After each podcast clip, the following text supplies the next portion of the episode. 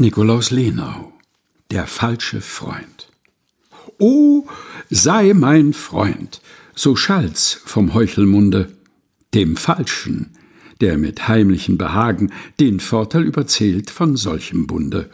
Du traust ihm, und schon hast du eingeschlagen, ein edler Tor. Naht einst die Wetterstunde, so siehst den Schurken du mit bleichem Zagen in seines Ichs bequeme Hütte springen, hinausgesperrt magst mit dem Sturm du ringen. Nikolaus Lenau Der falsche Freund. Gelesen von Helga Heinold